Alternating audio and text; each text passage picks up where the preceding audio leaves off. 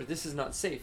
This the the the workers. Japan has more nuclear accidents than any other country Ah. because the workers don't have the ability to say this supervisor is not doing his job and it's dangerous nobody has this there's we call it whistleblower protection like if you in america if you are in the job and something is not safe if you say my boss is allowing this non-safe thing to happen the boss can't hurt you but in japan there's no such system so if you say this boss is not doing his job right you're going to be Nothing fired Ah, yeah, okay. and so You're going to be fired, not Yes, your boss. you're going to be fired. Okay. Not, yeah, because he's the boss.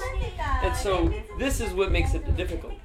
But I think Japan's best best concept is geothermal, where you put the pipe down and there's a lot of um, ah. volcano volcanic activity. So like in Fukushima with the hot springs. Like with Fukushima and the hot springs, they should be doing something called geothermal.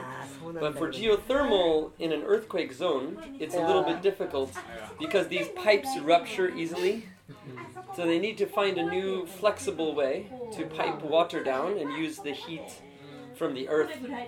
Um, I think Japan is best for geothermal. Yeah, so I read the book that, that about なんだっけその地熱発電の話を読んだけど、近くがナショナルパークが近いから、なかなか開発できないって感じだったね。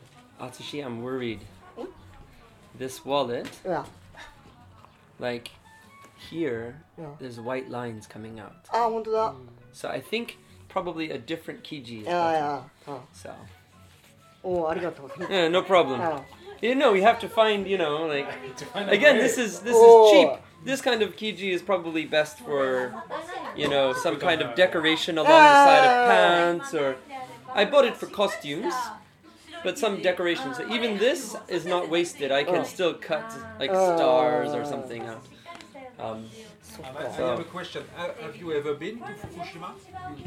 no No, you don't. Okay. Because this is a small town. This is a very small, small town.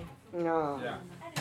You never, never stop. Just No. by train, passing by. いやそしたら選択肢を貼る必要がなくなるとこう福島も行ってねえな人福島行ってないんだよね応援に、猪苗代うん この間もねデイビッドと、